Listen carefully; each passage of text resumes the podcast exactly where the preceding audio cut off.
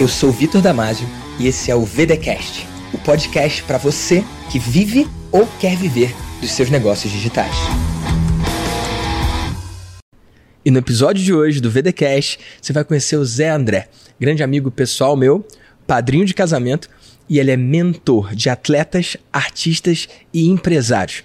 E aí, Zé, se apresenta pra galera do VDcast, cara. Pô, cara, amarradão de estar aqui primeiro, né? você é um cara que eu admiro, um cara que eu gosto de estar perto. E, cara, assim, você tem sido um, um divisor de águas na minha vida, verdadeiramente em todos os sentidos. Então, tô amarradão de estar aqui, eu tenho certeza que vai fluir. A gente vai falar do nosso cotidiano e vai ser, vai ser top. Que massa. Tô feliz de receber você também aqui. E, cara, na galera que me ouve, que me acompanha, a gente tem empresários e a gente tem também pessoas que desejam empreender. Então tem uma galera que está do zero, que acompanha a gente, e tem pessoas que já estão no digital, faturam 100 mil, 500 Legal. mil, 1 milhão ou mais. Né? O meu cliente que mais faturou, faturou 230 milhões em um ano. O que, que você tem falar? O que, que você tem para falar para essa galera aí que empreende? Cara, empreender é uma arte, né? Então empreender é você ter um ser diferente de todos os outros, né? Existe o ator principal e o ator coadjuvante. O empreendedor é um cara que é um cara meio que não está nunca satisfeito. Ele quer empreender porque ele acha que ele pode mais. Né? Primeiro, saber o seguinte: quais são as minhas limitações, quais são as minhas competências, o que, que eu preciso para empreender. Né? Fazer um business plan arrojado, entender do que, qual é a minha vantagem competitiva. Então, empreender, cara, é, é uma decisão. Eu trabalhei um tempo, né? Eu trabalhei na iniciativa privada, trabalhei numa grande empresa na Vale. Mas você sabe que eu cheguei no teto, fui promovido, fui promovido de novo. Falei, cara, e agora? Daqui eu vou para onde? Falei, não, não, não é isso não. Eu, eu decido voltar a empreender. E aí, né, minha jornada aí como mentor, como coach, é, encontrei a Febracis, fui fazer o Método CIS e de lá para cá abri a primeira, abri a segunda, fui para a Europa e essa inquietação. Eu diria, que o empreendedor é um cara inquieto. Ele está sempre pensando em algo novo. Acho que é por aí. É. Tem um autor que eu gosto muito chamado Chris Glebo.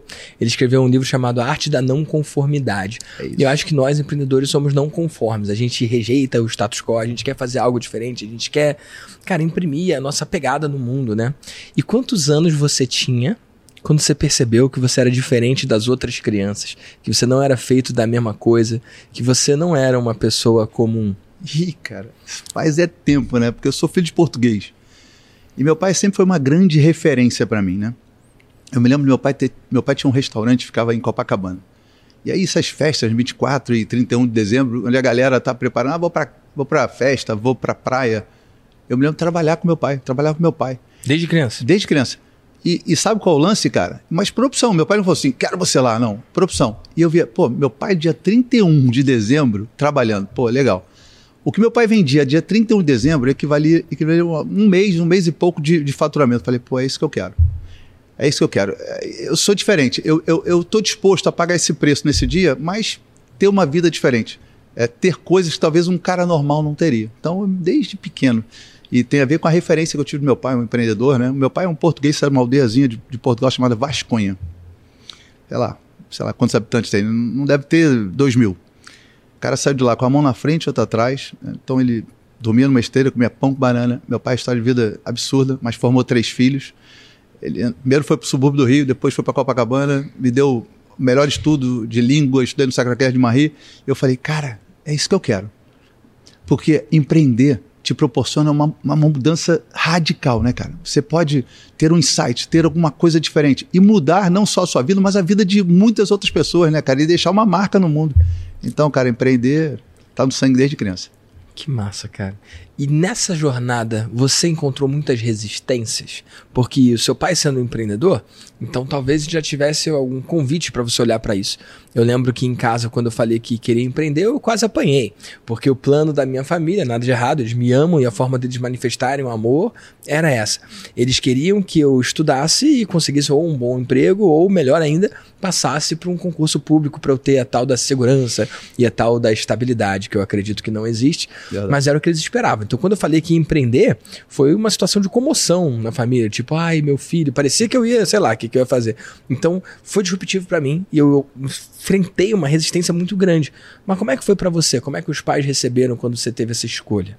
Eu acho que na parte do meu pai não, mas da minha mãe sim, né? Minha mãe veio também de uma origem muito humilde, né? Perdeu a mãe com sete, o pai com onze, morar em orfanato. Então, ela tinha esse quê de segurança, né? Uhum. E meu pai, a única coisa que meu pai sempre não abriu mão é que nós estudássemos, então eu estudei no colégio de Freira, em Copacabana, do maternal ao terceiro ano, né? E ele falou: ó, vai estudar, é, nada de reprovar e vai ter uma profissão, vai, vai, se formar. Então, nós três, somos três irmãos, os três são formados. Mas acho que no, no íntimo de, do meu pai, principalmente, ele sabia que o que corria aqui era esse sangue empreendedor, né? É. Mas ele queria que eu não fosse um empreendedor comum, e sim um empreendedor qualificado para empreender. Porque o grande lance desfavorável de quem pensa em empreender é não estar preparado para empreender. Sim. E na verdade, ninguém nunca está preparado. A gente é. é, uma constante, o que, constante aprendizado. Mas o mínimo, né, saber coisas mínimas de, de, de, do empreendedorismo é fundamental para que você possa empreender, porque muitas pessoas vão empreender e pouquíssimas se mantêm empreendedores, acabam é, não dando certo, empreendendo e quebrando seus negócios e voltando para um CLT ou se frustrando e não querendo nunca mais empreender. E muitos deles não sabem que o fracasso né? O, o, não dar certo faz parte do empreendedorismo. Né? É, dificilmente você vai estar diante de um empreendedor bem sucedido que não teve uma história de insucesso. E é nessa história, quando eu estou com meus clientes, eu falo, cara, me conta a tua história, tua linha do tempo. E geralmente a gente encontra um insucesso. E se o cara não entender o que ele precisa fazer diferente, ou o que originou aquele declínio, as chances dele repetir esse padrão Sim. são gigantes. Então, assim, não existe, né? A gente aprender com isso encapsular, entendeu? Que, poxa, esse comportamento ou essa decisão não foi legal, levar isso para os aprendizados futuros e empreender. Porque empreender está aqui, não, eu não me vejo fazendo outra coisa.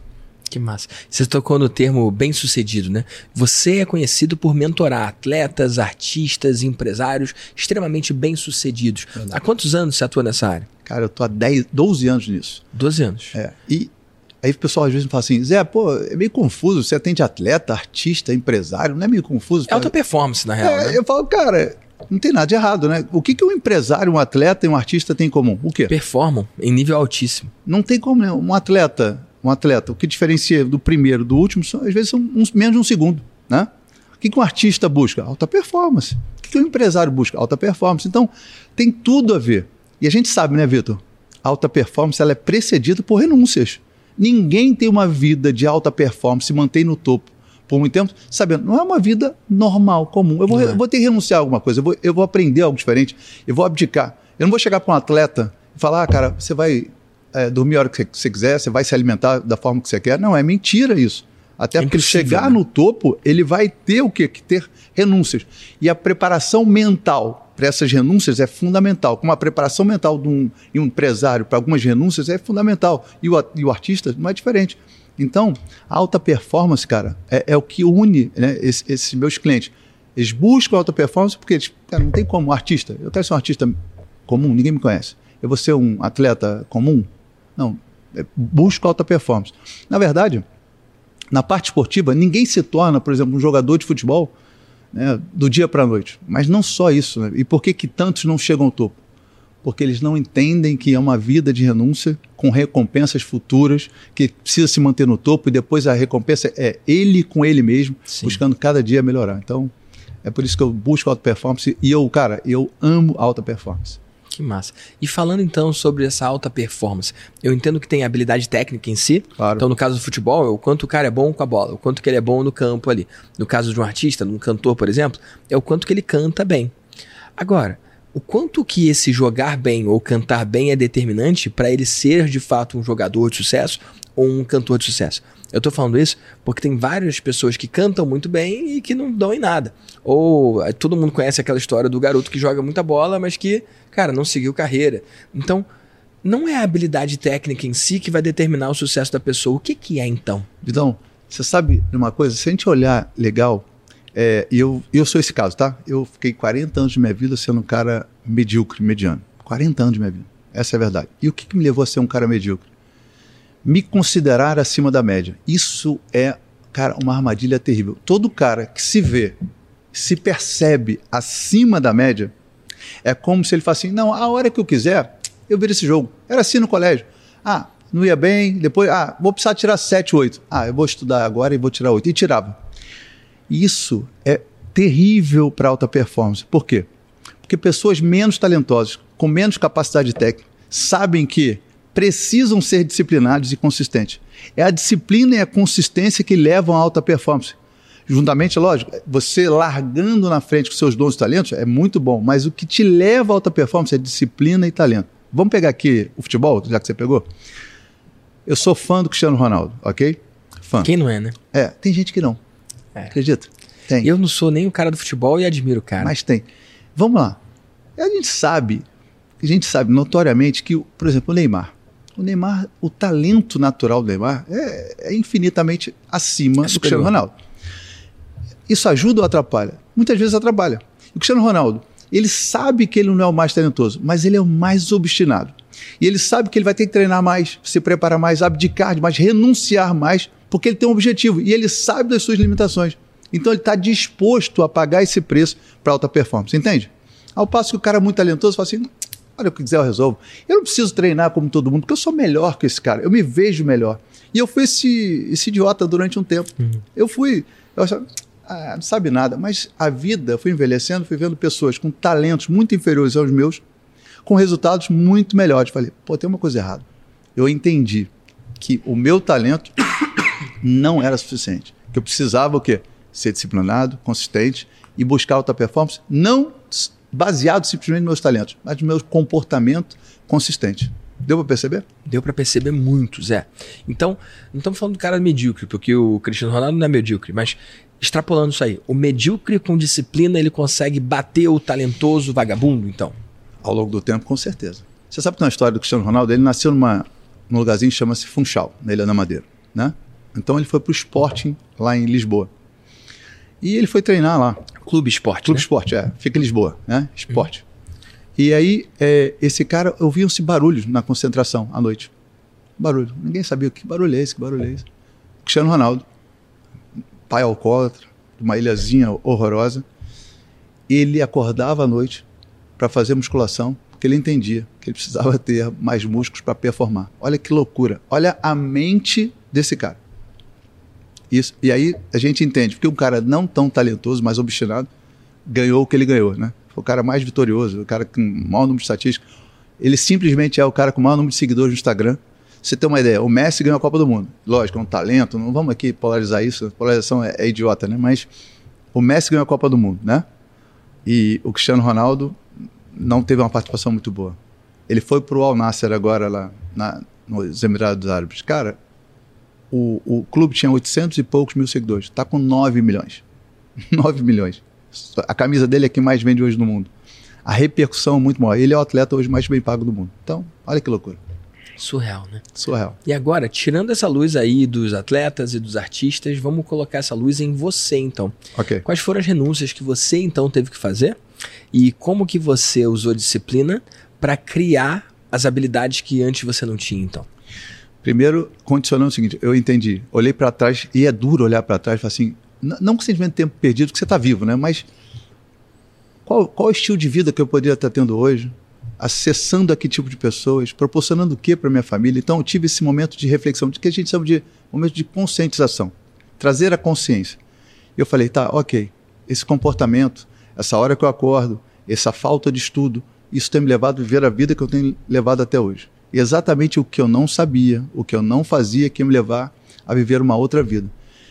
E eu comecei a modelar pessoas, entender pessoas. Você é uma delas. Né? Cara, como é que esse cara age? O que, que esse cara faz? Como esse cara age, agiria nessa situação? O que, que ele fez para estar no lugar que ele está hoje? Onde ele foi buscar esse insumo? Onde ele foi buscar esse conteúdo? E a partir de então, eu elegi algumas pessoas, né, entre elas você, e falei: não, eu decido, eu decido me comportar diferente. Eu decido acordar diferente. Eu decido fazer diferente. Fazer as mesmas coisas querendo resultados diferentes é é loucura, né? Loucura. Einstein já dizia isso, né? Que massa. E doeu, cara? Cara, não é confortável, né? O que, que o cérebro serve, né? Para te proteger e para poupar energia. Então, ele, tá, ele, ele te encapsula numa rotina que ali está sob controle. E você sair disso, né? Você sai da chamada zona de conforto. Sai da zona de conforto não é essa coisa no pain, no gain que falam aí, não. É fazer diferente. Uhum. É trazer uma novidade. Se você acorda 10 da manhã, passar a acordar 8. Não que você. A gente já conversou sobre isso. Quem acorda cedo é mais produtivo. Não, isso É. não diz nada. Isso, isso é, é complicado, mas tem essa cobrança, né? O cara que fala lá, o 5 a.m. Club, aí a galera começa a acordar às 5 da manhã, aí vem outro doido e fala, não, 5 não é o suficiente, eu vou acordar 4, Quatro. porque eu tenho que trabalhar enquanto os outros É. dormem e tal. E, cara, eu acho que você não é medido pela hora que você acorda, Lógico e sim pelo que você produz e o quanto você transforma da hora que você acorda até a hora que você vai Perfeito. dormir, né? Claro, né? não, não diz muita coisa. Então eu mudei alguns hábitos. Cheguei à conclusão seguinte, cara, é, eu vou, eu sou um cara que preciso melhorar todos os dias. Eu quero me tornar um pai melhor todos os dias, um empresário melhor todos os dias, um amigo melhor todos os dias, sabe?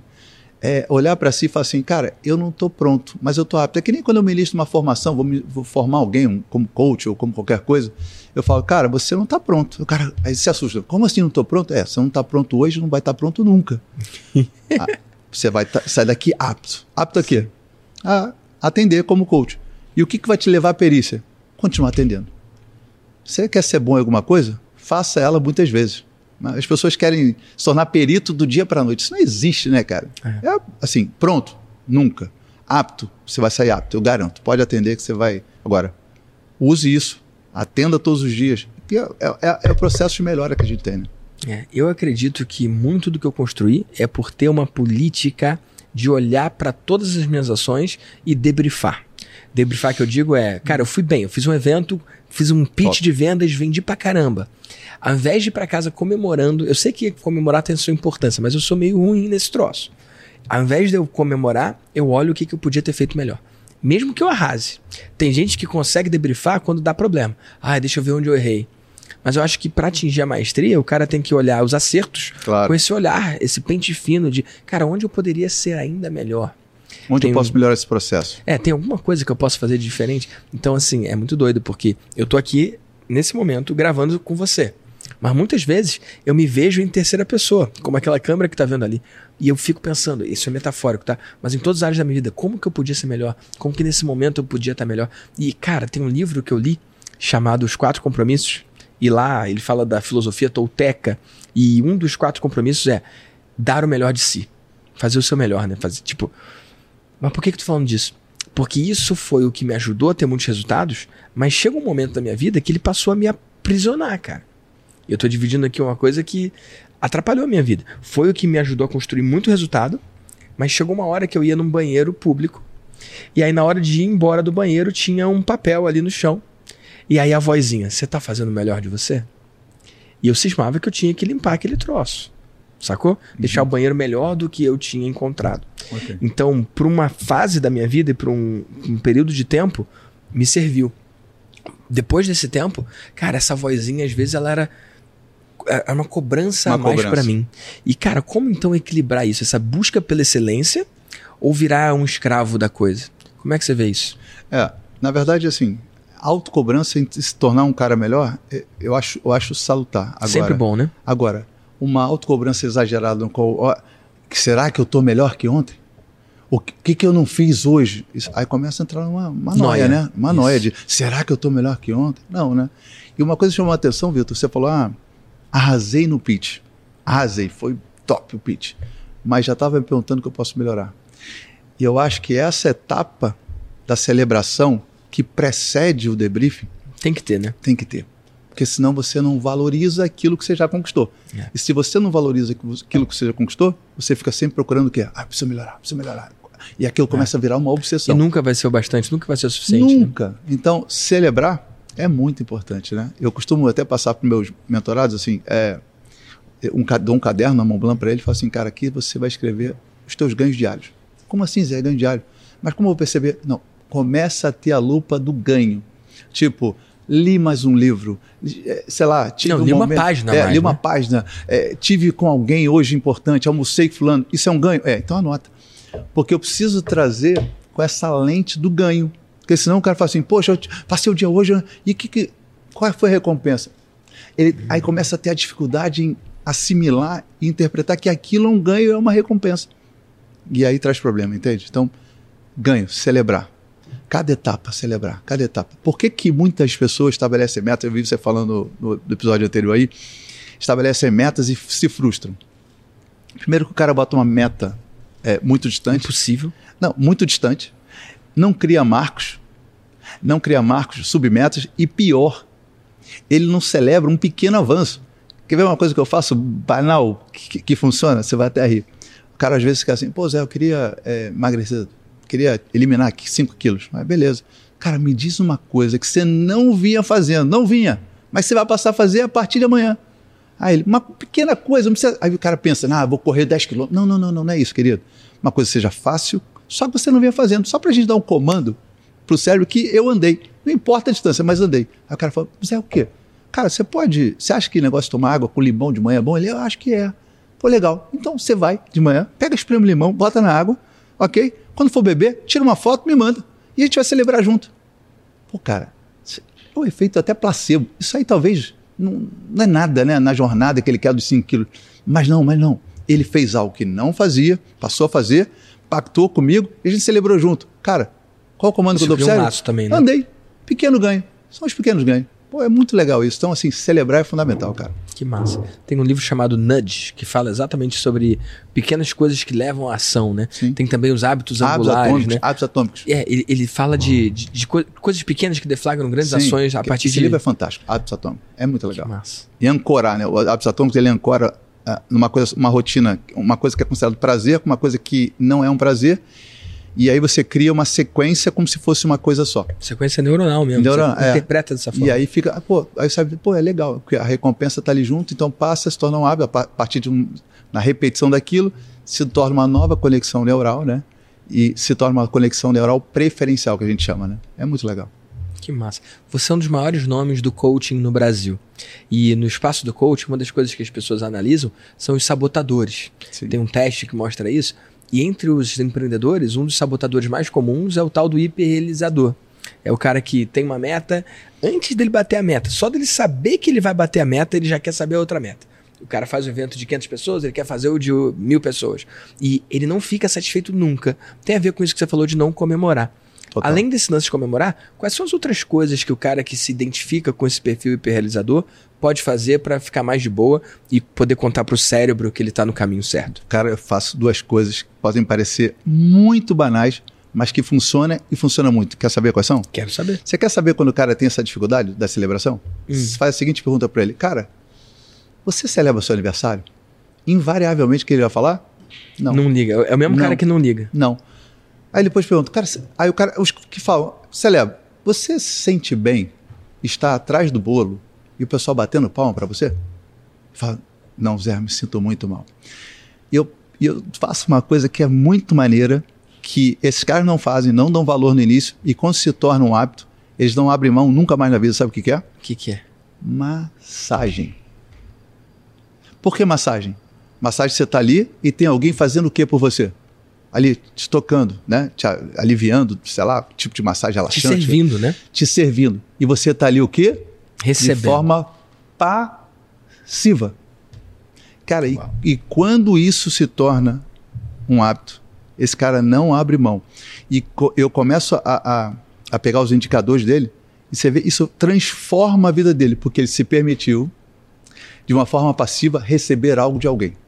Cara, isso é demais. E desacelera o cara, e, e isso ancora em, em várias outras coisas. Ele passa a comemorar, ele passa a ver o mundo de uma outra forma. Então, cara, quando você tiver um cara desse lado, fala assim, irmão, vou passar uma coisa para você. Muitas vezes eu pago, tá? Falo assim, ó, faz o seguinte, eu tenho uma, uma moça que vai lá em casa, né, uma, uma massagista, vou mandar na sua casa. Não, não, já tá pago. E aí vai, e aquilo se torna um hábito, e cara, isso alivia o cara. Que É massa. muito legal. Porque a pessoa não tá acostumada com receber, não, é Não. uma prática dela, não. Não. não faz parte da linguagem dela. Não, Aquele cara fala assim, pô, cara, maneira a sua camisa. Ele fala, não são seus olhos. Pô, cara, esse cabelo teu tá demais. E não, não, esse cabelo aqui, ele tá, ele tá Ou sempre até que se devolve um justificando. outro elogio, né? Ah, o É, seu também. É, o seu também. E nem tá. É, é, é uma coisa de, de autoimagem mesmo, né? De, de identidade né? que precisa ser trabalhada. E esse dar e receber, ele é difícil de estar equilibrado. É muito mais comum a pessoa estar ou desequilibrada para um lado ou para o outro, É. né? E, cara, você, você falou que tinha duas coisas nisso. Uma, uma foi o lance da massagem, qual é a outra? Foi, foi da massagem? Qual do, do hiperrealizador? Deixa eu ver. Acho que foi da massagem mesmo. É? É. Tá, eu Mas eu vou lembrar. Tá bom. Se lembrar, me fala aí, porque Tá. eu quero saber. Porque, cara, eu não tenho esse lance do hiperrealizador. Eu sou ruim de comemorar mesmo. Mas eu gosto do meu aniversário. Sacou? Então, eu não tenho esse lance do hiperrealizador de que tem que ser maior. Tanto que nesse ano, e eu gosto de deixar público aqui, não é uma coisa escondida. Eu faturei menos do que no ano passado. A gente está gravando isso aqui em janeiro de 2023. Três. Obrigado. Cara, 2022 foi um ano mais pesado, mais difícil para mim do que 2021. Então, a gente faturou menos e a margem foi menor. Isso é uma coisa que no mundo do digital é pouco comum, né? Okay. As pessoas gostam muito de parecer bem e tal. Eu falo a real, para até autorizar quem passou por isso, lidar com isso como uma coisa normal. Você já viu empreendedores de alta performance tendo esses settlebacks, esses momentos de, de declínio? Sim. Porque, cara, não é uma linha reta constante para cima, né? Sim. Agora, como que você faz para fazer que o cara que tem um resultado ruim não se desanime? Porque, para mim, é ok isso.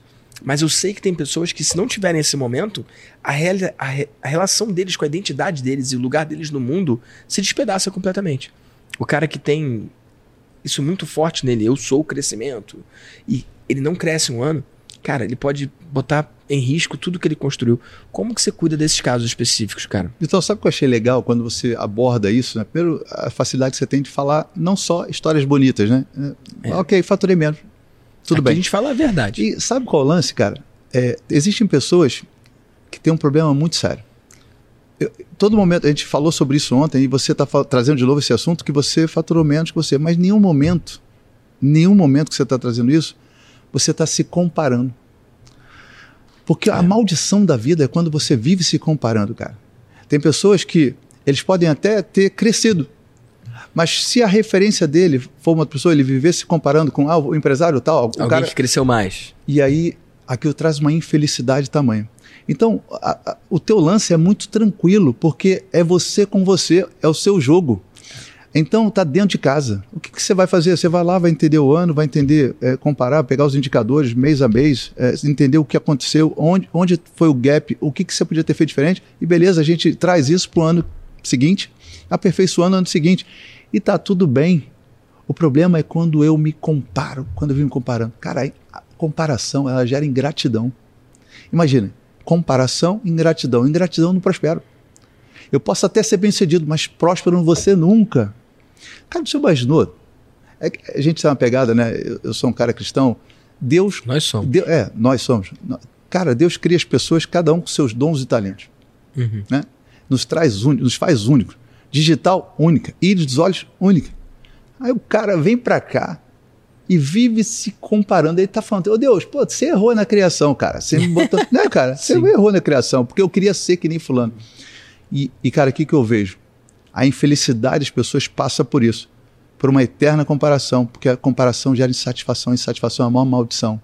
Porque não deixa você prosperar. Porque você sempre terá algo a, a, que alguém faz ou tem mais que você, ou melhor que você, e isso gera uma vida de infelicidade, cara. Isso é, isso é, o, é um caos. E eu vejo muita gente assim. O cara troca de carro e, e compara o carro dele com outro. Não, mas eu queria ter agora outro carro.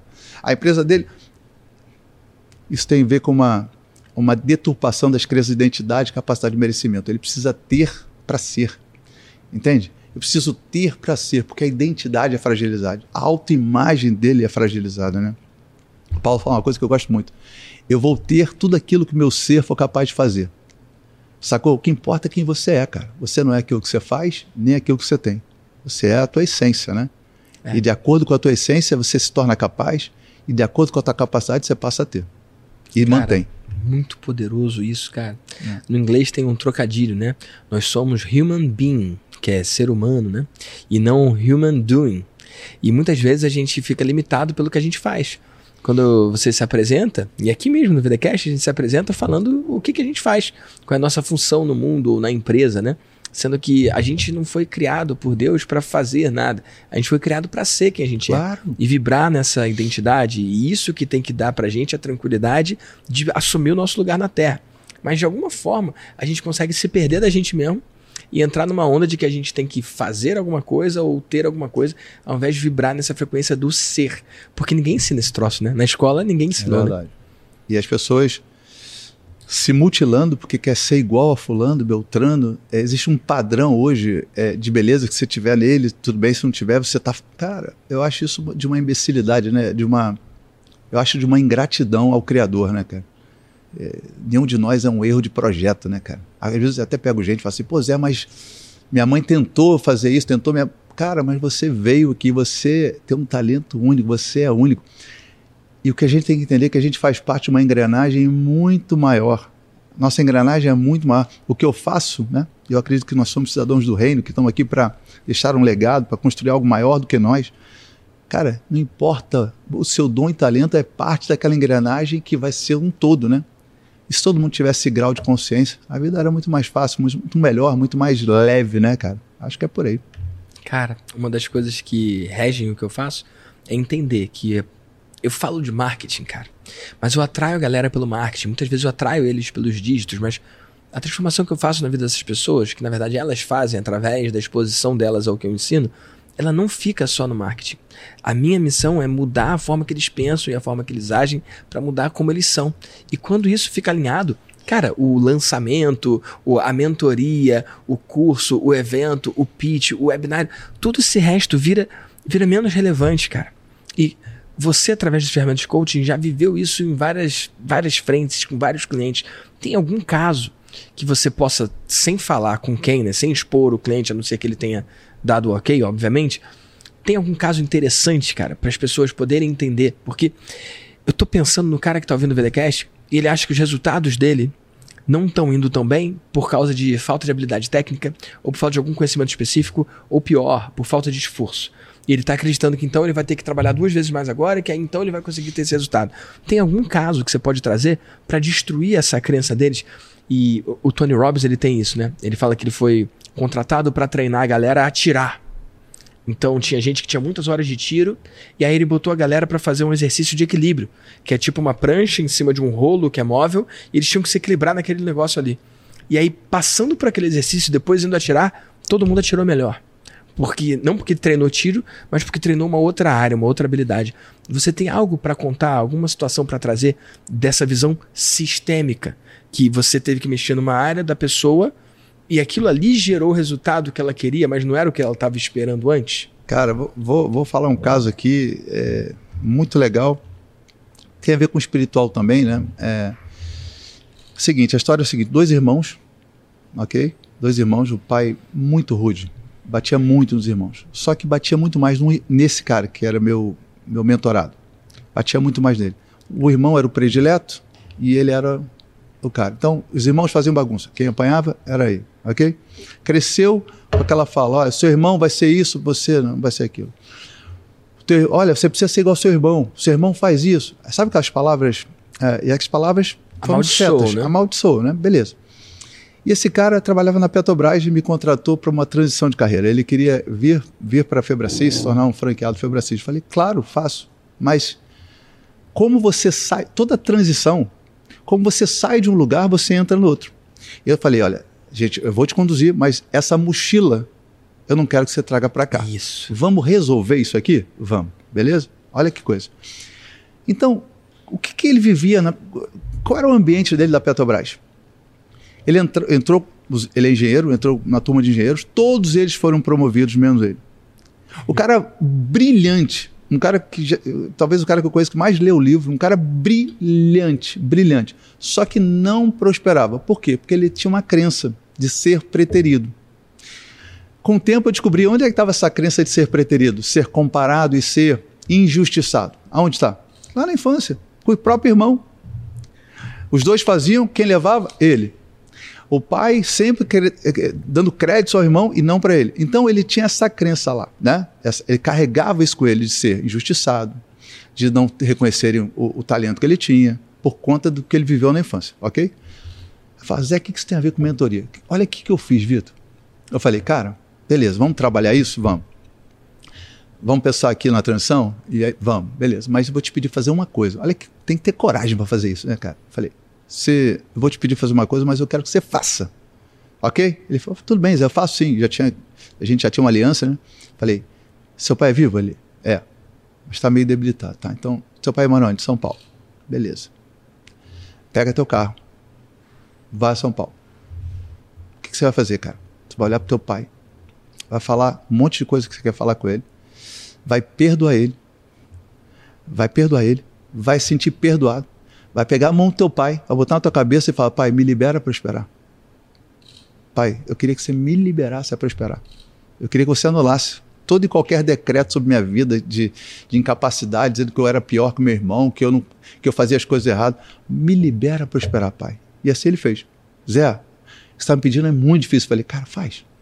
O cara pegou o carro, foi para lá, e o pai, meio debilitado, botou a mão na cabeça dele e falou: Te libera para prosperar. Eu estou anulando o mundo espiritual. Toda palavra maldita que eu falei, toda comparação, tudo aquilo que eu falei que você era pior que teu irmão, ok? Aí ele me ligou emocionado, voltando, é, chorando, não sei o quê. Foi uma coisa assim legal, né? O que aconteceu com esse cara? Prosperou. Não só prosperou, foi promovido na Petrobras, ganhou uma placa de reconhecimento na Petrobras. Uma placa de reconhecimento. O que aconteceu? Ele queria transicionar, ser um, abrir uma franquia. Nem transicionou, ficou Não feliz e bem onde estava. Ficou lá. Nossa. Porque muita transição, Vitor, e aí serve para essa tua audiência que é muito legal. Existe muito, muita gente que faz o que eu faço, mentor, que faz o que você faz, mentor, é, trabalha com a parte coaching de transição. Cara, muitas vezes uma transição passa por uma rota de fuga, uhum. né? Só que se ele não deixar aquela mochila dele, o que está levando a ele a querer Padrão fugir dali, negativo se repete. Né? Ele vai levar para onde ele for. Ele pode ir para a Austrália, ele pode pra, ele pode para Londres, ele pode, ele vai levar e ele vai pior reeditar as mesmas condições para ter o mesmo sentimento, porque toda a crença é realizada. Porque ele está levando ele mesmo, ele está tá indo junto, né? Mesmo. O problema está ali. Não dá né? para se esconder dele mesmo, né? Nossa. Então esse foi um episódio muito, muito maneiro, cara. Um cara, um cara brilhante hoje, tá voando. E detalhe, não acabou não. Ele queria uma escala, lá na Petrobras tem umas escalas doidas, né? Ele queria ficar mais tempo em casa com a família, porque ele trabalhava muito. Ele entrou nessa escala, cara, por mérito, meritocracia. Foi muito legal. Teve que ter, tinha que ter coragem para falar isso, né, cara? O cara fala, pô, esse cara é doido, né? vou cancelar o, o, o, processo com esse cara. Mas foi muito, foi muito maneiro. Foi muito que legal. Massa. E se o pai não tivesse vivo, qual é a saída? tem uma ferramenta, né? Que é, é como se a gente escrevesse uma carta, né? Depois a gente rasga essa carta. Uma carta de perdão, de acusação e de prejuízo, né? Então, eu falo quais foram os prejuízos, é uma ferramenta nossa. Falo primeiro quais foram os prejuízos, elenco tudo. Ok? Depois eu acuso. Eu acuso. Eu só posso perdoar se eu disser o que eu estou perdoando, né? Então eu acuso, depois eu rasgo isso e faz uma carta de perdão, pedindo perdão e sendo perdoado. É muito legal, é muito forte já fiz também com os pais é, não estando presentes. E é uma liberação, cara. É muito legal. Que massa. Essas ferramentas são muito poderosas. Eu mesmo sou cliente da Febracis, né? Eu fui no método CIS e foi muito disruptivo para mim, cara. Eu fui te receber, cara. Eu lembro muito bem, eu lembro é, muito bem. Você é sua, sua avó é querida. Minha avó. E, cara, foi muito mágico para mim estar tá lá. E lá naquele evento ali, no método CIS, eu pude começar o meu processo de emagrecimento. Porque eu sabia que eu era gordo. Tipo, a vida inteira eu sabia que era gordo. Mas eu não sabia o quanto que eu era gordo. E aí o Paulo, eu pude ouvir da palavra dele, né? A seguinte situação. Você tá ligado de que exercício é? Ele fala para pegar a mão aqui na lateral e pegar na barriga. Eu falei, eu já sabia que eu era gordo, mas não sabia o quanto, cara. Eu peguei minha barriga pela primeira vez. E aí ele soltou a seguinte frase: tá tranquilo, tá tudo certo, cada um tem a barriga que merece. Eu falei, Exatamente. meu Deus, cara, eu não acredito que esse cara tá falando isso. E ali naquele momento eu comecei um processo que me levou a emagrecer 27 que quilos legal. em um ano, cara. Foi muito disruptivo. E nesse processo, cara, que eu recomendo para todo mundo, tem muito disso também, dessa, dessa visão sistêmica, né? Quando as pessoas falam sistêmicas, nem, sistêmica, nem todo mundo sabe o que, que é isso. Você pode explicar o que, que é essa, então, visão sistêmica? Cara, eu vou, vou resumir, vou explicar e resumir o seguinte. Vitor, todo excesso gera uma falta.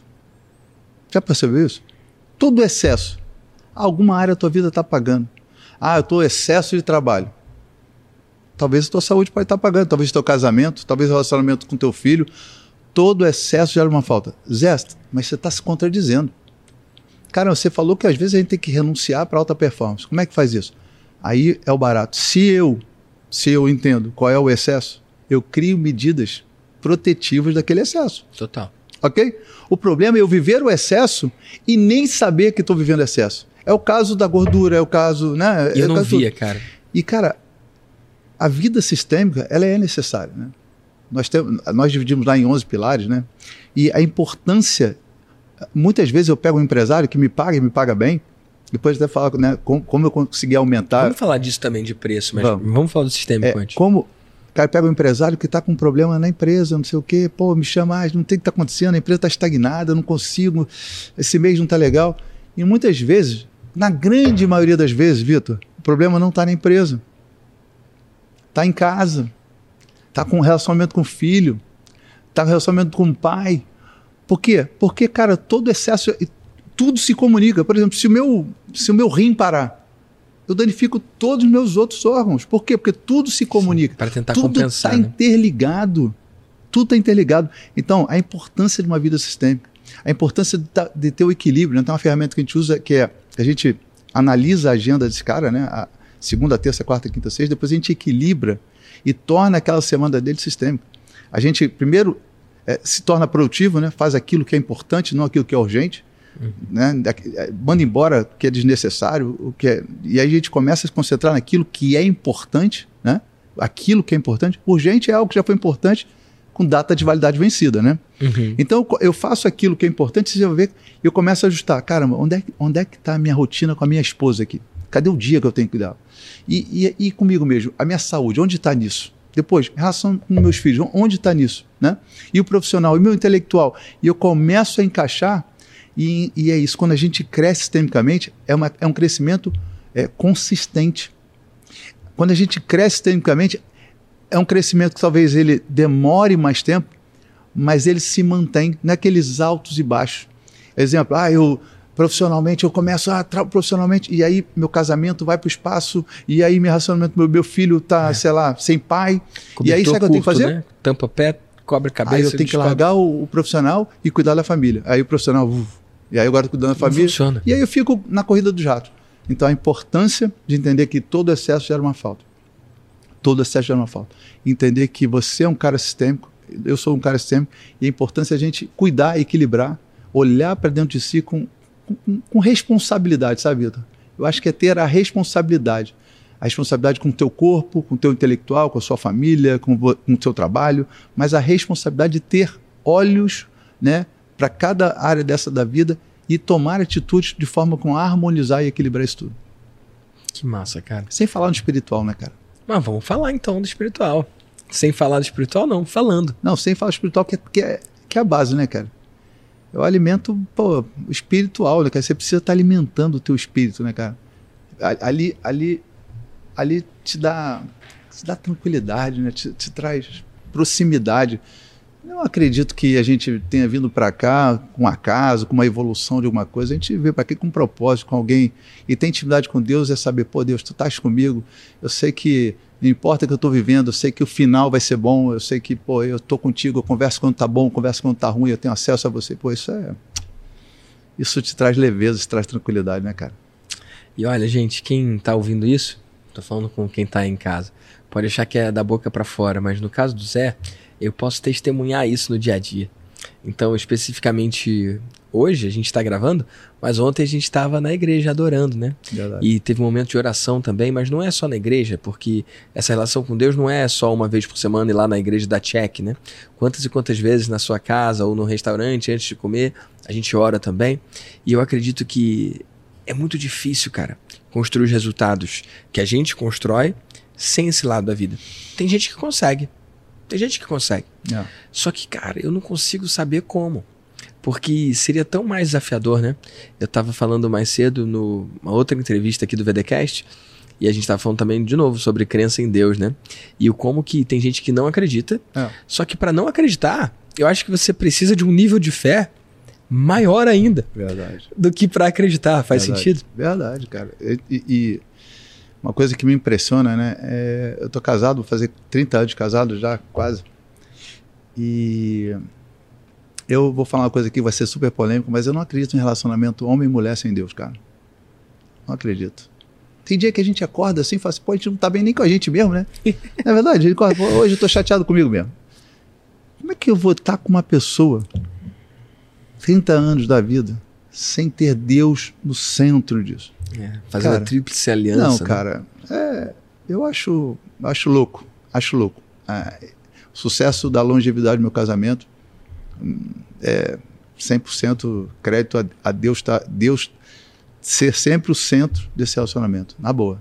Não tem, outro, não tem outro não tem outra coisa que une mais que a presença de Deus. E aí, aí começa a fazer tudo sentido, filho, tudo, né, legado, e, e aí vai. Que massa, Zé. E ó, quem tá ouvindo aí, vendo no YouTube, eu não sei se você sabe ou não, mas eu tenho outro podcast chamado Empreendedores de Deus. E lá, cada empreendedor que acredita que Deus colocou ele naquele lugar e que ele não empreende sozinho, mas sim com a ajuda do divino, pode compartilhar o seu depoimento, seu testemunho, a sua história. Então, se você procurar no Spotify, você vai encontrar em Empreendedores de Deus. E fica aqui o convite, Zé, mais uma vez, para você gravar o seu episódio para Empreendedores de Deus, tá bom? Que massa.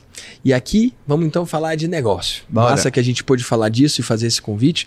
Mas vamos falar para quem está em casa e quer prosperar no digital, quer levar sua voz, a sua mensagem para o mundo, vender cursos, vender mentorias. Como que você conseguiu aumentar os seus preços? Você falou disso, mencionou rapidamente aqui, mas como é que é isso? Quanto que você cobrava? Quanto que você passou a cobrar? Como que é essa sua experiência como mentor? Cara, deixa eu fazer um link aqui, só para a gente sair do espiritual para cá. É, a Bíblia fala que ide, pregar o evangelho e fazer discípulos. Né? O que é um discípulo, cara? O que, tu acha que é um discípulo? O que é um discípulo para você? Discípulo é quem segue os passos. De um, de um mestre, de alguém. Uhum. Cara, já para pensar que isso é mentoria? Já parou pra pensar nisso, cara? É. Que, ide fazer discípulo. O que é o discípulo? Cara, você está ali, você está dizendo o que, o como, você está ali, né, discipulando, você está ajustando a rota. O que, que é isso, cara? É um É mentor, mentoria. cara. Então, cara, Jesus é o, é o cara. É o maior mentor de todos. Você fala, se você for nos evangelhos, cara, ele está ali sempre mentoreando, com parábola, mas ensinando. Então, cara, mentoria. Vou te falar, como é que eu cresci? Né? E aí, vou contar o episódio que a gente estava lá no Bibi. É, estando com pessoas que estão alguns passos à frente. Antigamente, Vitor, tinha um. Eu falo isso onde eu estou ministrando, que antigamente eu tinha um conceito assim. O que, que é um mentor? Oh, o mentor é alguém com notório, Notório saber em alguma área. Alguém que sabe tudo, é o Barça.com, o, o Google.com, sabe tudo. E aí eu vi um cara, um dia falar para mim, "Ô, Zé, Zé, mentor e mentorar, você tem que ter alguém disposto a ensinar, alguém disposto a aprender, esse cara alguns passos à frente do outro, ok? Você tem uma mentoria. Eu falei, cara, faz todo sentido, cara. Não é verdade? Porque senão a gente está elencando e, e jogando os mentores para aquele cara que está. Então, o cara que está começando hoje nunca vai ter um mentor. Por quê? Porque ele sabe demais para ele. Então, é uma corrida. Se eu estou alguns passos à sua frente, eu posso ser seu mentor. Eu, e nós dois posso, podemos estar iniciando. Ah, eu estou hoje nível médio. Ok. E você também. Mas estou com um espaço à frente, eu posso ser seu mentor e você é o mentorado. Basta que eu queira aprender, basta que você queira me ensinar. É isso. Isso é muito legal, né, cara? Então, contando para a galera aqui. É, a gente estava a gente tava numa festa de aniversário, aí, aí a, a do Wendel, né? Na casa do Wendel. Foi, da, foi aniversário da Acho que foi da Nath, não foi? Nath, foi da Nath, é. E aí um amigo nosso falou assim, pô, Zé, caramba, cara, só fui lá fazer isso aí porque era você, porque é muito barato. Aí eu falei, caraca. Não, mas para explicar, tem que botar um contexto pra galera. É um cliente seu É, que fez um processo com você. é. Na E verdade, ele- uma devolutiva de uma acesso. devolutiva de assessment, que é. É. que é- nada mais é do que um teste, né? Que a pessoa marca. É, teste não, é, um- é, um, um assessment, um, um né? processo de avaliação É, de, de comporta Perfil, perfil, comportamental, comportamental. mais teoria dicotômica de Jung, mais Isso. teoria de valor. E aí ele te pagou, Pagou. um valor para ter essa devolutiva do assessment. Foi. E aí, aí para explicar melhor, porque É. do jeito que você falou, só para só pra entender, um amigo nosso em comum, É. que é cliente seu e meu também, É. e ele fez essa devolutiva de assessment E comentou. e aí ele comentou: se não fosse você, eu não ia fazer, porque é muito barato, então é eu achei muito que era barato. ruim. É muito, achei que era ruim. Exatamente. É. E aquilo acabou com meia-noite. Falei, cara, como assim? Acabou com meia-noite. Aí no dia seguinte a gente foi à igreja, né? E eu falei isso contigo e tava falando, cara, tô trabalhando muito, tô com muito cliente, tô sem horário. Aí você falou assim, ué, aumenta o preço. Aumenta o preço. Aumenta o preço. E na época, pessoal, só para entender, eu cobrava 40 mil e aí você falou, cobra 50. E eu achei aquilo tão louco, né? Falei, como assim, cara? Esse cara é doido, 50. Como eu vou cobrar 50? Pô, que 50? Isso no processo de coaching, no, né? no processo, com 10 sessões. E aí, cheguei na empresa falei pro, pro meu executivo, olha, a partir de hoje, minha mentoria é 50 mil. E naquela semana eu fechei três processos. Na A semana, valor novo. A valor novo. 50 mil. Então, um- insight, uma sacada, um exemplo, né? Porque mais que o mentor é, é um cara que você olha, se espelha, admira, é um cara que te ajusta, é um cara que amplia amplia seu, é como se você tivesse um teto e esse cara quebrasse esse teto para cima, né, cara? Então, assim, quantas vezes o investimento que eu fiz em você foi pago com aquele bebê? Você parou para pensar nisso? Hoje eu cobro 60. Em março eu vou cobrar 70. Uma, um ajuste. Agora, me diz honestamente, se eu não tivesse com alguém que está alguns passos à minha frente, com a mentalidade acostumada a isso, quanto tempo eu estaria nos 40? Talvez hoje, dia, sei lá, 8, 9, não sei, de janeiro, eu estaria com os meus 40. Agora me diz, esse insight, estar com você, é, nem falei do Vida Mentor ainda, mas, cara, e quanto isso pagou os investimentos que, nós, que eu fiz em você? Quanto? Algumas vezes. Agora, sabe qual é o doido disso? É que existem dois tipos de pessoas, Vitor. Os caras que fazem investimento e, fazem, e falam assim: eu vou investir, sabe por quê? Porque lá eu vou pegar uma sacada, duas, não interessa, mas que vai pagar esse investimento. Sim. E tem os caras que fazem investimento assim: será que vai dar certo? Ih, não sei. Aí começa a achar, começa a achar defeito. É, isso eu já vi. Ah, não é bem assim. Esses caras, em vez de ser investimento, isso torna uma despesa. Uhum. Então, eu ensino isso lá, né, sobre mentalidade. E eu falo, quando eu estou vendendo alguma coisa nos meus cursos, eu falo assim: olha só, se você, isso que eu estou te vendendo, se você encarar como mais uma despesa mensal, eu queria te pedir para não comprar. Boa. Se isso, é, você está fazendo conta no teu mês, que isso é mais um encargo, mais uma despesa, por favor, não faça. Não, não é para você, né? Não é para você. É momento. Não é para você. Agora, se você acha que isso é um investimento que vai potencializar, que vai fazer você ganhar muito mais dinheiro, que vai fazer você ter crescimento, cara, por favor, você está pronto. E eu vi você fazendo isso ao vivo, né?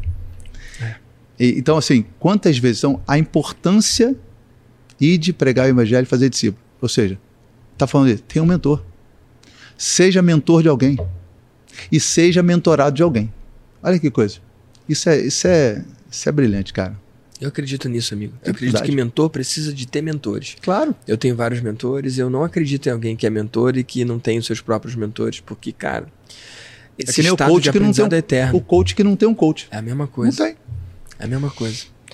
Cara, muito bonito, cara. Muito massa você dividir isso. E sabe um ponto que eu acho muito interessante disso? O que, que você teve que mudar na sua oferta, ou no seu produto, ou na sua entrega, para você aumentar de 40 para 50 e depois de 50 para 60? Absolutamente nada. E acho que essa é a parte que a galera não entende. Porque qual é o pensamento comum? Ah, então eu vou acrescentar um módulo e aí eu posso cobrar 50. Ah, eu vou fazer um encontro a mais, que aí eu posso cobrar 60. Ou vou colocar então um evento ao vivo, presencial, para então poder cobrar mais. Sendo que, cara, o preço é só o preço, é só o preço. É uma das coisas que eu ensino lá no Vida de Mentor. O preço só vai determinar o tipo de cliente que vai comprar de você e quem não vai comprar de você. E outra crença que as pessoas têm é: poxa, se tá difícil vender a mil reais, como é que eu vou vender por 10 mil? E o que eles não entendem é esse lance do nosso amigo em comum, nosso cliente em comum, que, cara, ele comprou uma coisa barata porque era você, porque se não fosse ele não comprava. Ele gosta de comprar outras coisas mais caras, porque o preço, ele dá uma dica. O preço ele entrega um pouco do que vai rolar ali dentro. Então, tem muitas pessoas que estão com dificuldade de vender por mil, justamente porque estão vendendo por mil. Porque se eles cobrassem 10, eles iam atingir o perfil de cliente que paga 10. Existe um perfil de cliente que prefere pagar 10 mil em algo do que mil. Porque ele sabe que a coisa de mil ele nem valoriza tanto. Então lá no Vida de Mentor, e o Vida de Mentor, na altura que a gente está gravando aqui, custa 30 mil. Eu tô falando isso porque a gente em breve vai aumentar. Cara, tem muitas pessoas que entram na turma e eu falo, quem aqui, essa é a primeira transação, o primeiro investimento que você fez aqui comigo, o primeiro programa que você comprou foi esse. Vários levantam o braço, muitos. Eu falei, mas vocês sabiam que eu tenho como começar do zero de 5 mil? Vocês sabiam que eu tenho maestria de mil? Sabiam. E por que vocês não compraram? Porque não compraram. São pessoas que não compram programas de mil, não compram programas de 5, mas compram programas de 30. Da mesma forma, tem gente que entra no Mastermind de 100 mil e não compra o Vida de Mentor, porque eles não compram programas de 30. Eles só olham para programas que custam 100 ou mais. Então, só de mudar o preço, você já começa a alcançar um perfil de cliente que antes você não alcançava. Perfeito. E hoje, Zé, você, mesmo cobrando os 60 de agora, tem gente que não compra de você porque você não cobra 100. Perfeito. Isso é fractal e, e ele, ele é eterno, isso é um jogo infinito, né? E você fala isso com maestria. É, não estou aqui para falar, ah, pra- não, mas o, o Vida de Mentor, O Vida de Mentor fala isso com profundidade. Se, se você tiver um ticket barato, você atrai uma, pessoas que talvez nem acreditem na transformação. Quanto maior o meu ticket, maior o comprometimento do cara. Você tem uma ideia? Agora no início do ano, muita gente me procura fazer o planejamento estratégico, né? Uma ferramenta que usa de planejamento estratégico. Você sabe que os caras que mais têm velocidade, que estão mais sedentos em fazer essa ferramenta, sabe? Quem? Os caras que têm mais resultado. Os caras que pagam mais e que têm mais resultado. Não é um contrassenso? Teoricamente, for... quem não tem resultado mais precisaria e mais não é verdade? não é o caso. Né? Não é. Olha que coisa. Os caras que têm mais resultados são os que falam assim, Zé, pelo amor de Deus, me encaixa. Vamos fazer um seu plano estratégico? E são os que mais pagam, ok? E os caras que menos procuram são os caras que estão tendo o pior resultado. Que coisa, né? Que coisa. Então, é, quando você fala isso, a primeira vez que eu vi, falei assim, pô, não faz sentido o que você está falando. Porque é contraintuitivo. É, né? é. Mas eu entendi perfeitamente que somos nós. Nós determinamos a quem a gente quer, com quem a gente quer trabalhar. E esse negócio do valor, cara, isso está dentro da gente. A limitação sempre vai estar dentro da gente. Não está no outro. É. A limitação é nossa.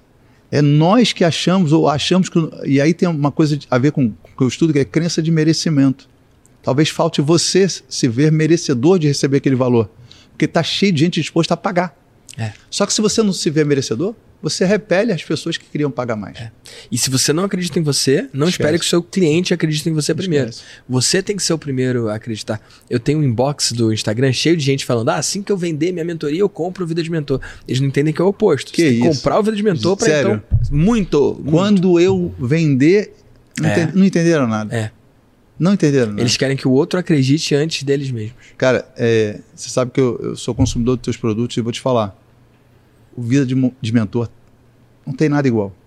N não estou falando para te agradar, não estou falando que nós somos amigos, não tenho isso, né? Não temos. É, eu reclamei, inclusive, quando o CCZ tinha aqueles negócios de Orkut, eu falei contigo, Vitão, é, o, o Zé, isso aí. Ó, pra quem não sabe, ó, aí fica registrado, o Zé fala bem quando o troço é bom, mas ele bate quando o troço é ruim. A versão antiga do Como Começar Zero, tinha hora que eu falava de Orkut lá. E eu não queria regravar de jeito nenhum. E o Zé praticamente me obrigou a regravar. Agora tá a versão atualizada ah, lá. Agora tá, tá legal. Eu falei, Vitão, pelo amor de Deus, isso tá Tava ruim. zoado mesmo, amigo. Cara, o Vida de Mentor, ele é. Eu acho barato. Eu, eu, eu, falando sério, eu acho barato. Pela tua entrega, pelo que você faz. Cara, você deixa o cara apto. Apto a lançar qualquer mentoria. E, e pode ser qualquer mentoria. Ele vai pagar aquele investimento dele em menos de seis meses. Sim. Pode ser o ticket que for. É muito barato. E é um. E é, e é preparado, módulo a módulo. Você faz o exercício, o cara faz isso, cara, vai lá, oferta alguma coisa para alguém. E, e, você é, me ganhou naquela, né? Quando você faz aquela entrevista de admissão para a mentoria e quando você nega, né? Não vou dar spoiler, não. Se você quiser mais, você compra o Vida de é, Mentor. Pode falar. É. Aqui, aqui no, no VDCast eu quero que seja uma plataforma para a galera que está, sei lá, ali fora e não é cliente ainda, que tem um gostinho do que, que acontece lá de dentro. Então pode contar. Não tem essa Pô. de, ah, vou guardar para quem é cliente. Ah, tá aqui, falou, pode falar. Não Aí o Vitão, Vitão fala, galera, vocês topam? Vou fazer agora uma entrevista é, para admitir uma pessoa lá na mentoria, vocês topam? Galera, top, top. Aí o pessoal, né? E ao vivo. Ao vivo. Eu tava entregando ao vivo pra ao galera. Vivo, e aí eu liguei para uma outra pessoa que aplicou pra mentoria para eu fazer a entrevista. Só para você entender um pouco no contexto, o que eu ensino lá no Vida de Mentor é um processo de inversão de polaridade. Então, ao invés de você vender a sua mentoria para o mentorado, você cria um processo em que o seu possível mentorado se vende para você. E você escolhe aceitar ele ou não. Então, nesse processo, eu faço uma série de perguntas e eu ensino como conduzir essa entrevista. E o que a galera estava esperando é que no final eu aceitasse a pessoa. Afinal, eu quero que a pessoa entre na mentoria. Claro. Mas o que aconteceu? Não, é, e as perguntas são legais, né? O que, o, o, que faria, né? O que faria eu te aceitar como meu mentorado? Isso é, isso é tremendo, essa pergunta, né? Mas aí, no deslinde da conversa, aí você faz aquelas perguntas, né? Esse é o dinheiro, esse dinheiro vai te fazer falta, aquelas coisas, né? O que, que você busca na... O que, que você acha que você vai encontrar na mentoria? E é muito legal. E aí você começou a conduzir de uma forma Aí você falou, olha, isso não, você não está no teu o momento não é bom, não é oportuno para a mentoria. Quem sabe você vai para o CCZ? A pessoa, como assim, né? Ela tinha dinheiro, ela é, podia é, pagar. Podia pagar. Como assim? Você, não, olha, não, não é o seu momento. Isso mostra respeito. Isso mostra que você não está pelo dinheiro. Isso mostra para as pessoas que estão contigo Cara, a sua essência. Se tem uma coisa que, assim, que eu admiro em você, é isso, né, cara? A sua, a sua honestidade com as pessoas que estão ao seu, do seu lado. Você fala mesmo, bota mesmo, você não tô afim de te ver hoje não, amanhã, amanhã vou... não vou tô com saudade ainda. Não tô com saudade ainda não. E é legal, cara, é legal.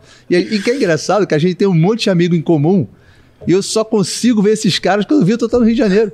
Isso que é louco, né, cara? Então, essa tua capacidade de, de juntar pessoas tem a ver com credibilidade, né? E ali, cara, aquilo que você está mostrando para os caras, olha só, não é sobre dinheiro, cara.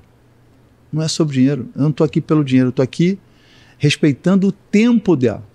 E, e eu tenho uma solução para o momento que ela está passando, que é ou o CCZ, ou lá o Maestria, né? Que, que é aquele mil reais ao ano, 97 é. por mês. Talvez seja o momento dela ter ganhos, né? Ter ganhos e se preparar para ser uma mentorada. Isso foi extraordinário, cara. E o fato de fazer ao vivo, isso é um ponto ponto alto lá do, do vídeo mentor, cara. Sensacional. Foi massa. Quem sabe faz ao vivo, né? E eu Quem mostro a realidade. Faz né? ao vivo, cara. Que e, e, galera, é engraçado, né? O Vitor tem umas paradas que é muito engraçado. Galera, vocês querem saber que eu preparei para vocês? Aí a galera tá no assim, cara, cara, cara. Ele vira o iPad. O iPad não tem nada. Folha em branco. Folha em branco. Lógico que tinha um, tinha um, tinha um cronograma, mas o, olha que, para, que vocês, o que, que você prefere? Eu, eu fiquei dizendo, que, cara, o que, que eu preferiria? O cara viesse com um cronograma engessado, algo, ah, ou algo que fosse customizado. Porque começar algo em branco e customizar mostra que você tem conhecimento do que você está ensinando. Quando eu vou com uma coisa muito rígida, é como se eu me preparasse para aquilo. E tudo aquilo é. que foge daquele o script, o, o cara não sabe. Então, assim, é, galera, eu não estou aqui para vender, eu não sou afiliado, mas o Vida de Mentor, para quem pretende ser um, um mentor, eu, não tem nada igual. Eu queria te dar os parabéns ao vivo aqui. Que Muito massa, legal. Eu fico feliz, cara, com esse momento aí de você dividir como é que foi a sua experiência lá. Muito top. Muito top. Tô vendo e revendo, revendo e revendo, vendo e revendo. Tá muito, muito top.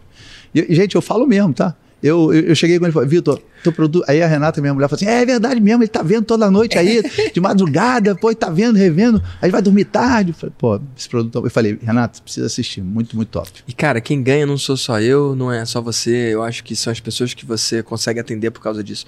Eu lembro que quando a gente se conheceu, você estava muito nisso do um a um. Você ainda faz o um a um muito Faço. bem.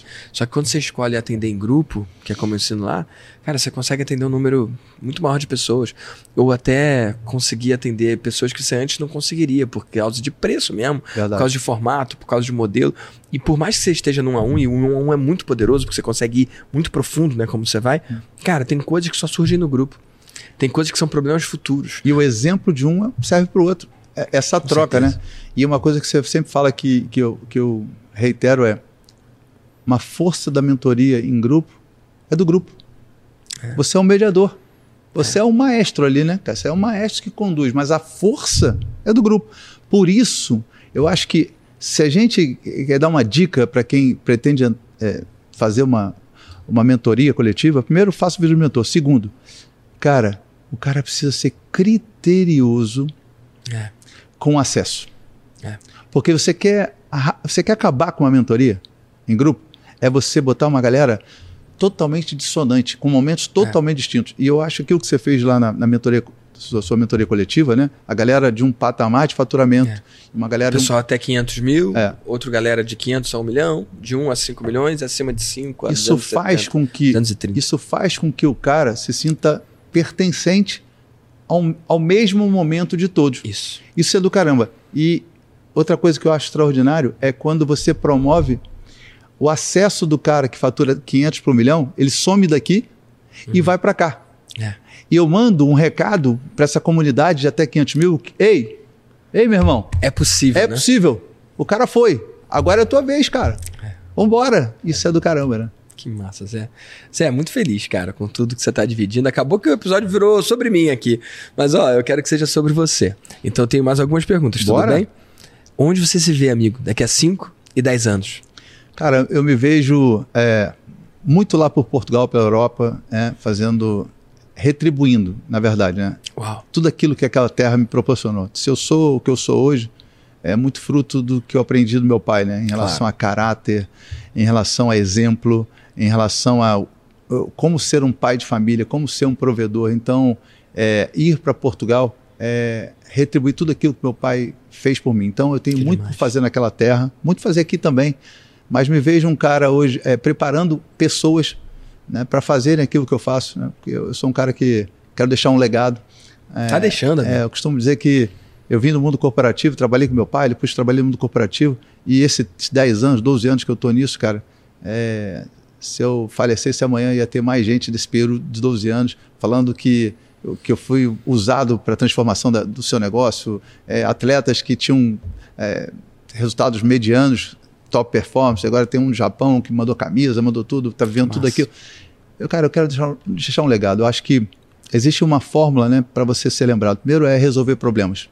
Eu acho que nós resolvemos problemas. Depois, resolver problemas profundos. Depois, resolver problemas, problemas profundos de muita gente. Uau. E depois resolver problemas, problemas profundos de muita gente por muito tempo. Uau, cara. Então eu quero, eu quero isso, cara. Eu quero olhar para trás e falar, poxa, quantas vidas, quantas empresas, quantos negócios, quantos casamentos eu pude. É, não, eu, eu, não transformo a vida de ninguém, mas eu posso ser um agente, Sim. um agente de exemplo, alguém que pegue a mão, alguém que dê um. Eu, eu quero isso, cara. Eu quero construir um mundo melhor, eu quero ser usado por Deus. Eu costumo dizer minhas orações com Deus o seguinte: irmão, imagine que eu sou uma pastilha de freio, né? Eu quero chegar lá no Gasto. céu. Irmão, gasto no aço. Zerado. Não tem nada, meu irmão. não Deixei tudo né? aqui, cara. Deixei tudo aqui. Então, eu, eu, me vejo, é, de repente, 5, 10 anos, de repente, meus filhos já com filhos, sendo um grande avô.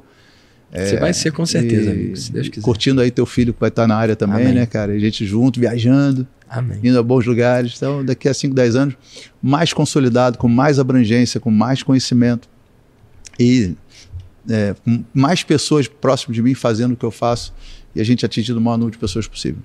Eu creio, meu amigo. Amém. E é só o começo. Amém. E ó, quando você manda um e-mail, nem todo mundo abre. Quando você faz um post, nem todo mundo vê. Quando você posta um vídeo, nem todo mundo vê. Mas e se você pudesse mandar uma mensagem para todos os empreendedores do Brasil e do mundo, com 100% de abertura, o que, que você diria? Cara, eu ia falar para ele, cara, não desista dos teus sonhos. Não desista. Não é fácil empreender. Não conheço a história de um empreendedor que não teve um sucesso. É que nem concurseiro, cara Existem dois tipos de concurseiro: os que passam e os que desistem. O empreendedor tem aquele que, na primeira dificuldade, ou na primeira quebra, ou no primeiro insucesso, infortúnio, desistem e, e, e trazem para si assim: eu acho que eu não, eu acho que isso não é para mim. Cara, se você está aqui, o veio de empreender, deixar um legado, transformar, ter algo, algo a vender, algo, algum serviço, algum produto, algo que mude, que transforme vidas, negócio, meu irmão, não desista. Aprenda e não desista. Não ouça vozes falando que você não consegue. Não, não, cara. Persevere. Persevere e siga adiante. Massa. Acho Massa. que é isso. Zé, grato pela sua participação, Tamo pelo junto. seu tempo, pela sua disponibilidade e generosidade de estar aqui, meu amigo. Tamo junto. Sempre. Massa. E ó, você que está assistindo aí no YouTube, aqui embaixo vai aparecer, ou em cima, ou do lado, em algum lugar, vão aparecer outros episódios de empreendedores brilhantes para você poder se inspirar na história deles também.